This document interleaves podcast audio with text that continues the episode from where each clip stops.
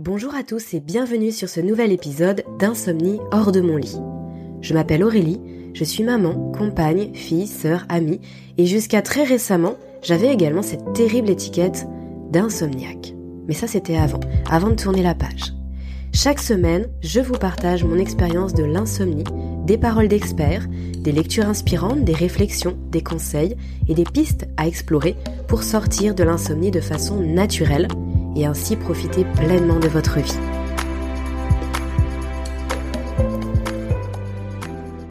Il y a quelques semaines en arrière, je vous ai proposé un podcast qui s'appelait les quatre euh, les quatre euh, étapes pour sortir de l'insomnie. Je crois que c'était début septembre justement pour euh, pour la rentrée en fin de compte. C'est un podcast qui vous a beaucoup plu, qui a été énormément téléchargé et donc du coup j'ai eu envie d'aller plus loin alors je vais vous proposer un podcast en deux parties. Euh, ce podcast il s'appelle Sortir de l'insomnie. Sur la première partie, on va parler de euh, par quoi commencer. Par quoi commencer? Parce que réellement c'est le point clé. Il y a plusieurs angles sur lesquels on peut euh, parler de, de, de ça, du point de départ. Donc là je vais vous en proposer un. Et en seconde partie, je vais vous je vais vous partager ce qu'est pour moi être sorti de l'insomnie finalement. Euh, qu'est-ce que c'est finalement? Comment on sait qu'on est sorti de l'insomnie chronique hein, Je parle bien de l'insomnie chronique comme d'habitude. Euh, comment on sait qu'on est sorti? Euh, Mais finalement, qu'est-ce que ça implique derrière? Est-ce qu'on en est vraiment sorti? Enfin, plein de questions que je me suis moi-même posées, auxquelles j'ai essayé de répondre, et je vais vous partager tout ça. Alors, ce sera à la fois une réflexion, mais à la fois aussi euh, bah, des conseils plus pratico-pratiques que vous pourrez piocher si vous sentez que ça résonne en vous. Mais pour aujourd'hui, on va parler de du commencement. On va commencer par le début. Euh, voilà, par quoi commencer? Alors, euh, je reviens simplement sur l'épisode que j'ai fait sur les quatre étapes pour sortir de l'insomnie. J'avais énoncé le fait d'éliminer les pathologies, hein, c'est-à-dire savoir si on a une pathologie spécifique du sommeil, euh, bah, autant le savoir avant de mettre en place plein de choses et d'être démotivé et, qu'en fin de compte il n'y ait pas de d'amélioration. Ensuite de déterminer son chronotype. Euh, donc ça c'est important dans le sens où les actions qu'on va mener elles vont être plus adaptées, elles vont porter plus rapidement leurs fruits. Ensuite troisième partie, troisième étape plutôt, resynchroniser son horloge biologique. Et enfin travailler sur l'aspect psychologique en quatrième étape. Je vous encourage à aller écouter le podcast si ça, ça vous parle pas, si vous ne l'avez pas écouté, euh, peut-être même avant celui-ci finalement, parce que euh, voilà, ça vous donnera la vue globale et en tout cas vous saurez de quoi je parle. Donc, une fois les étapes 1 et 2 euh, passées, il y a cette synchronisation de l'horloge biologique et l'aspect psychologique. Je les avais vraiment mises en étapes 3 et 4, non pas parce que dans la pratique, on va finir la 3 pour passer à la 4. Hein, c'est pas je resynchronise et après je travaille sur l'aspect psychologique. Bien sûr que les choses elles vont se faire en harmonie avec les autres. On va commencer à travailler aussi sur l'aspect psychologique en même temps qu'on resynchronise, mais je les avais mises dans cet ordre-là parce que faire l'inverse, pour le coup, ce serait complètement contre-productif. Si vous travaillez uniquement sur l'aspect psychologique, alors que votre horloge biologique interne elle est complètement désynchronisée, eh ben vous allez droit dans le mur en fait. Vous n'arriverez pas à stabiliser votre sommeil vous ne comprendrez pas forcément pourquoi. Et du coup, vous allez douter encore plus de votre capacité à dormir alors que vous avez l'impression d'avoir tout essayé. Bref, euh, c'est en ce sens que j'avais mis en 3 et en 4. Maintenant, là dans cet épisode, on va regarder euh, comment on va pouvoir démarrer cette, cette pardon, synchronisation de l'horloge biologique. Parce que finalement, euh, qu'est-ce qu'il y a derrière synchroniser son horloge biologique interne? Il y a beaucoup de choses, mais par quoi on commence? Qu'est-ce qu'on fait? Quels sont nos, nos, euh, nos leviers d'action? Etc. Et en même temps, travailler sur l'aspect psychologique, c'est pareil. Par quoi je commence? Euh, Quels sont les premiers pas? C'est ce que je vous propose de voir aujourd'hui ce qui est fondamental. Et s'il y a une chose que vous devez retenir du podcast d'aujourd'hui, c'est la suivante. C'est qu'on ne peut pas changer ce qu'on ne peut pas mesurer. C'est qu'on ne peut pas euh, changer ce qu'on n'a pas constaté, pour le dire autrement. donc le début du commencement du premier pas, je ne peux pas le dire mieux, euh, ça va être vraiment de faire le bilan. Faire un état des lieux.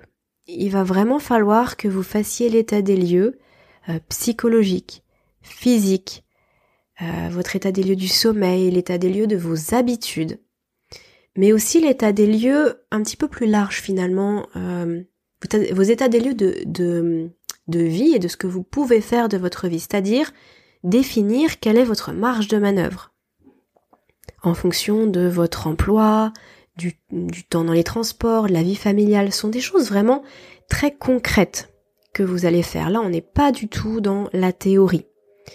Il va falloir que réellement vous posiez à un moment donné euh, sur papier, sur euh, tableau Excel, sur ce que vous voulez. Qu'est-ce que je fais? Quand est-ce que je le fais? Qu'est-ce que je pourrais faire? Qu'est-ce que je pourrais intégrer? Quel temps j'ai? Comment est mon corps aujourd'hui? Depuis combien de temps euh, mon sommeil est-il impacté? Quelle est la cause que j'imagine de tout ça Là où les causes. Euh, dans quel état psychologique je me trouve en ce moment Quelle énergie j'ai Quelle énergie je peux attribuer pour me façonner de nouvelles habitudes, pour engrammer de nouvelles routines Bref, où est-ce que j'en suis? C'est vraiment la chose principale. Alors, euh, dans une newsletter que j'avais faite, je vous avais parlé de l'agenda du sommeil. Il y a beaucoup d'agendas du sommeil qui sont en téléchargeables gratuitement, hein, euh, consultables en ligne sur différents sites. Ces agendas du sommeil, c'est un petit peu l'idée. C'est-à-dire qu'en principe, ce sont des documents qu'on peut vous donner lorsque vous passez un test du sommeil, lorsque vous allez voir un spécialiste du sommeil. On va vous dire, bah, en gros, dites à quelle heure vous vous couchez, à quelle heure vous vous levez, euh, y a, et voilà, il y a quelques, il y a un tableau, un petit tableau en fait à remplir sur une feuille à 4 et vous devez remplir ça et noter quelques éléments. Alors comme je l'expliquais hein, dans, dans la, newsletter et d'ailleurs je crois que j'en ai fait un article. Je vous mettrai le lien dans la description parce que j'en ai fait un, article justement sur l'agenda du sommeil. Euh, pour moi c'est beaucoup trop sommaire les agendas du sommeil qu'on trouve aujourd'hui partout en ligne. C'est un point de départ, tout au mieux. Mais il y a encore très peu de choses. Et donc, ce que je vais vous proposer, ça va être de vous créer votre propre agenda du sommeil. De marquer, noter un maximum de choses, quitte à en enlever par la suite si vous sentez que finalement c'était pas forcément très pertinent ou que vous vous en servez pas trop. C'est pas grave. Il vaut mieux en mettre plus au début, en enlever après plutôt que l'inverse. Donc ça, ça va être votre agenda du sommeil appelez-le euh, l'agenda euh, insomnie hors de mon lit si vous voulez. Euh, mais en tout cas, il va être fait en fonction de vous. Bien sûr, il y a des grandes catégories, il y a des grandes thématiques que, qui vont être communes à tout le monde, mais à l'intérieur, il faut vraiment qu'ils vous ressemblent. Vous pouvez faire ça sur papier, vous pouvez faire ça sur un tableau Excel, là où vous sentez le plus à l'aise, et vous allez faire votre bilan. Honnêtement, je pense que c'est beaucoup plus facile de faire ce bilan lorsque pour l'analyse de son sommeil, on utilise une montre connectée. Je vous ai déjà parlé de la montre connectée et c'est quelque chose qui pour moi est vraiment très intéressant et qui m'a énormément aidé à titre personnel. C'est un outil qui a vraiment sa place dans l'analyse de, de ses insomnies et de son sommeil finalement dans les deux. Si vous n'en avez pas, bah tant pis, hein, c'est pas grave, vous vous ferez sans. Si vous en avez, tant mieux, vous aurez un suivi qui sera beaucoup plus pointu finalement. Donc faire ce bilan, faire cet état des lieux, c'est vraiment votre point de départ. Sans ça, eh ben en fait, on peut pas mettre en place le changement. Donc qu'est-ce qu'on fait ensuite? Eh bien, on va repérer les schémas qui se répètent. Et du coup, ça c'est possible grâce à un suivi, grâce à un état des lieux on va pouvoir repérer les schémas qui se répètent et on va pouvoir lister les solutions qui nous apparaissent. Ça, c'est la première chose. On repère les schémas et on liste les solutions en fonction de ce qu'on connaît, de ce que vous avez pu apprendre grâce au podcast, là, avec moi, grâce à vos lectures, etc. Ensuite, vous allez hiérarchiser les solutions qui s'offrent à vous. Parce que mettre tout en place d'un coup, c'est rarement possible.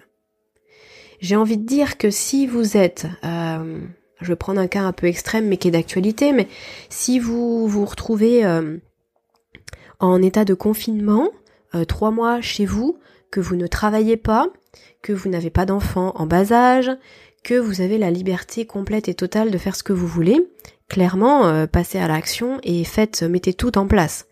Parce que vous allez avoir la possibilité de le faire. Ce qui est rarement le cas dans la vie de tous les jours. Donc, on va hiérarchiser les solutions qui s'offrent à nous. Ça ne veut pas dire qu'on va pas toutes les mettre en place, mais on va les implémenter petit à petit dans notre quotidien pour euh, que ce soit le plus facile et du coup le plus motivant possible. Donc je dis pas du tout ça, je veux dire par là que ce n'est pas de la procrastination intelligente. Hein. On va réellement mettre en place des choses, mais on va le faire de façon pertinente. Ensuite, vous allez euh, justement organiser, donc après avoir hiérarchisé vos solutions, vous allez pouvoir les répartir dans le temps. Cette semaine, je mets ça en place. La semaine prochaine, ce sera ça. Et ça. Vous pouvez mettre plusieurs choses, hein, bien sûr. La semaine d'après, je fais ça. Ensuite, vous allez pouvoir suivre ce que vous avez commencé à mettre en place. Et ça, c'est important. Grâce justement à, l'outil que vous utilisez, hein, qui vous a permis de faire votre état des lieux, vous allez continuer à l'utiliser pour suivre les changements. Parce que si on met en place un changement mais qu'on ne le suit pas, on ne peut jamais savoir ce que ça donne, on ne peut pas le contrôler. Et du coup, ça va être finalement le, la suite logique. On va contrôler que ce qu'on met en place, ça a un impact positif. Si c'est pas le cas, on va réajuster, on va modifier, on va changer les choses. Alors si je vous donne un exemple, ça peut être euh, ça peut être par exemple la méditation. Euh, pratiquer la méditation, euh, bah, par exemple vous, vous testez, vous n'avez jamais pratiqué la méditation et vous testez le bah, matin, le matin au réveil, vous faites votre séance de méditation. Peut-être que vous allez vous rendre compte qu'en fait ça ne change rien du tout pour vous, ça n'a aucun impact positif. Et du coup ça va être assez stressant. Eh bien ce que vous pouvez tout à fait faire, et c'est ce qu'on va appeler justement le réajustement, c'est vous dire ok, euh, moi je, reste confiant dans l'outil qu'est la méditation, euh, je sais pourquoi je médite, mais c'est peut-être juste pas le bon moment pour moi. Eh bien je vais essayer de méditer le soir, avant le coucher, ou alors le soir à 20h par exemple. Vous allez faire ça pendant une semaine et vous allez voir ce que ça donne. Et là, vous allez voir que par exemple, vous avez un endormissement qui est plus rapide. Et eh ben bingo, vous avez fait le réajustement qui était nécessaire. Euh, ça peut être ça, bah par exemple, on parlait là de récemment sur le podcast, on parlait d'activités sportives. Euh, bah typiquement, ça peut être euh, moi telle séance de sport à tel moment dans la journée. je sens que c'est catastrophique, ça m'empêche de dormir ou alors je me réveille la nuit, je suis pas bien, etc et ben je vais faire les choses différemment. Euh, je vais faire plus tôt, je vais faire une autre, un autre type de séance, ou je vais m'entraîner moins. Ou alors je vais faire peut-être justement plus d'intensité, mais plutôt dans la journée. Ça peut être euh, l'alimentation, bien sûr. Euh, le soir, j'ai l'habitude de manger ça. À 4 heures, je mange ça, je me fais une petite collation. Et je remarque qu'en fin de compte, j'ai des réveils. Par exemple, j'ai des réveils nocturnes. Peut-être que mon alimentation ne me permet pas de sécréter assez de mélatonine. Et du coup, bah la nuit, enfin à 4 heures du matin, je suis réveillée et je ne peux plus me rendormir. Euh, bah du coup, je vais adapter, je vais tester ça euh, et ça le soir. Donc je vais par exemple avoir une collation protéinée et manger euh, du blanc de poulet le soir avec salade de crudité par exemple. Et là, paf, on se rend compte que une fois sur deux, il n'y a plus de réveil nocturne. Ah bah bien, là on touche quelque chose. On touche quelque chose d'intéressant on se rend compte que par exemple si le soir euh, on arrête de boire après 18-19 euh, heures, eh ben on se réveille plus la nuit parce qu'on n'a plus besoin d'aller aux toilettes. Alors oui, ça peut paraître tout bête, mais euh, oui, c'est extrêmement fréquent. Et justement, en fait, le fait d'avoir un suivi et le fait de mettre son constat sur papier, façon de parler, ça permet justement de ne pas négliger les petites choses, enfin ce qui nous paraît être des petites choses, mais qui ont un impact en fait, ça ressort. Du coup, c'est en ça que je disais, on va repérer les schémas qui se reproduisent et qui existent tout simplement. Parce que vraiment, il y a des choses qui ressortent et c'est vraiment pas compliqué du tout à changer. Encore faut-il en avoir conscience. Donc en fait, on va, on va faire ce suivi et, et cet autocontrôle et ce réajustement systématique au fil des jours et des semaines qui passent. Ça permet d'affiner, en fonction des résultats qu'on a, et du coup ça va permettre d'atteindre ces objectifs euh, plus facilement. Sachant que je vous conseille très fortement de découper votre objectif en sous-objectifs. Votre objectif, c'est euh, de sortir de l'insomnie, par exemple. Mais ça, c'est très vague. C'est très vague, ça peut paraître très lointain, ça peut paraître aussi très exigeant. Si vous ne découpez pas ça en euh, je voudrais dormir peut-être une heure de plus par jour, je voudrais que la qualité de mon sommeil soit meilleure, je voudrais, si je me réveille la nuit, je voudrais me rendormir plus rapidement. Euh, je voudrais éviter de me réveiller la nuit. Bref, il y a plein de choses qui sont possibles et ça, ça va être à vous de le déterminer. Ou alors, c'est tout à fait ce qui peut être fait lors d'un accompagnement personnel avec justement euh, un consultant, une consultante spécialiste du sommeil. Ça va être justement tout ce travail-là. Et vous allez avancer comme ça, petit à petit. Et pendant toute cette période, bien sûr que vous allez utiliser plusieurs outils pour avancer. Je le répète, hein, mais c'est important. Ce n'est pas de la procrastination intelligente. Réellement, on avance. On avance, mais on avance en fonction de ses possibilités et on avance à son rythme. Et justement, ça permettra d'aller de victoire en victoire plutôt que d'échec en échec. Donc les outils que vous allez pouvoir utiliser, bah, c'est à nouveau la montre hein, dont je vous parlais à l'instant. Euh, bien sûr, l'agenda insomnie hors de mon lit que vous allez pouvoir utiliser, qui sera votre agenda personnalisé. Euh, vous allez pouvoir utiliser aussi, bah, typiquement là tous les podcasts euh, que que j'ai fait jusqu'à présent, peut-être d'autres sources aussi d'inspiration pour vous. Hein. Euh, vous pouvez utiliser les newsletters que je vous envoie et qui sont aussi des choses très pratiques que vous pouvez implémenter dans votre quotidien. Euh, vous savez aussi que je vous ai rédigé un guide, un guide euh, pour dire stop aux pensées incessantes, oui au sommeil, et justement qui peut être un vrai point de départ pour toute la partie psychologique. Enfin, je dis un point de départ, mais finalement, ça peut vous accompagner vraiment euh, très longtemps, puisqu'en fin de compte, ce sont tous les outils que vous allez pouvoir utiliser pour au niveau physique et psychologique vous apaiser, vous sentir plus connecté à vous-même, euh, avancer plus sereinement, faire baisser votre niveau de stress, le taux de cortisol qui pourrait être trop élevé, ou alors euh, dérégler etc. Donc ça vraiment le guide si vous ne l'avez pas téléchargé euh, cet été, vous savez que vous pouvez le retrouver maintenant sur le site, sur le site Insomnie hors de mon lit. Je vous mettrai aussi le lien dans la description, vous pouvez y accéder par là. Euh, je pense que ça peut être, en tout cas c'est aussi les retours que vous m'avez fait, hein, c'est que c'est que ce sont des outils qui sont indispensables en fin de compte à prendre en main. Et il y en a plein comme ça, ça vous permet de choisir celui qui à un moment donné vous correspondra le mieux. Voilà ce que je voulais vous dire pour le départ, pour le commencement. Donc si je récapitule, faites un bilan, faites un état des lieux de vous, de votre vie aujourd'hui, de vos problèmes de sommeil. Faire un état des lieux de ces problèmes de sommeil ne signifie pas les ancrer à tout jamais, bien au contraire. Ça permet de les contempler d'une manière euh, un peu plus objective, un petit peu moins euh, émotionnelle, et ensuite d'avancer vers autre chose. Donc on fait ce bilan. Et ensuite on met en place le changement. Et on va mettre en place ce changement en repérant les schémas qui se reproduisent, en, hiérarchisant les solutions, en les implémentant petit à petit dans son quotidien et surtout en étant sans cesse en contrôle réajustement derrière. Qu'est-ce qui a fonctionné pour moi? Ça, eh ben c'est super, j'avance. Ça moyen, je réajuste. Voilà les amis, j'espère que euh, tout ça, ça vous parle et que ça va être un vrai point de départ pour vous.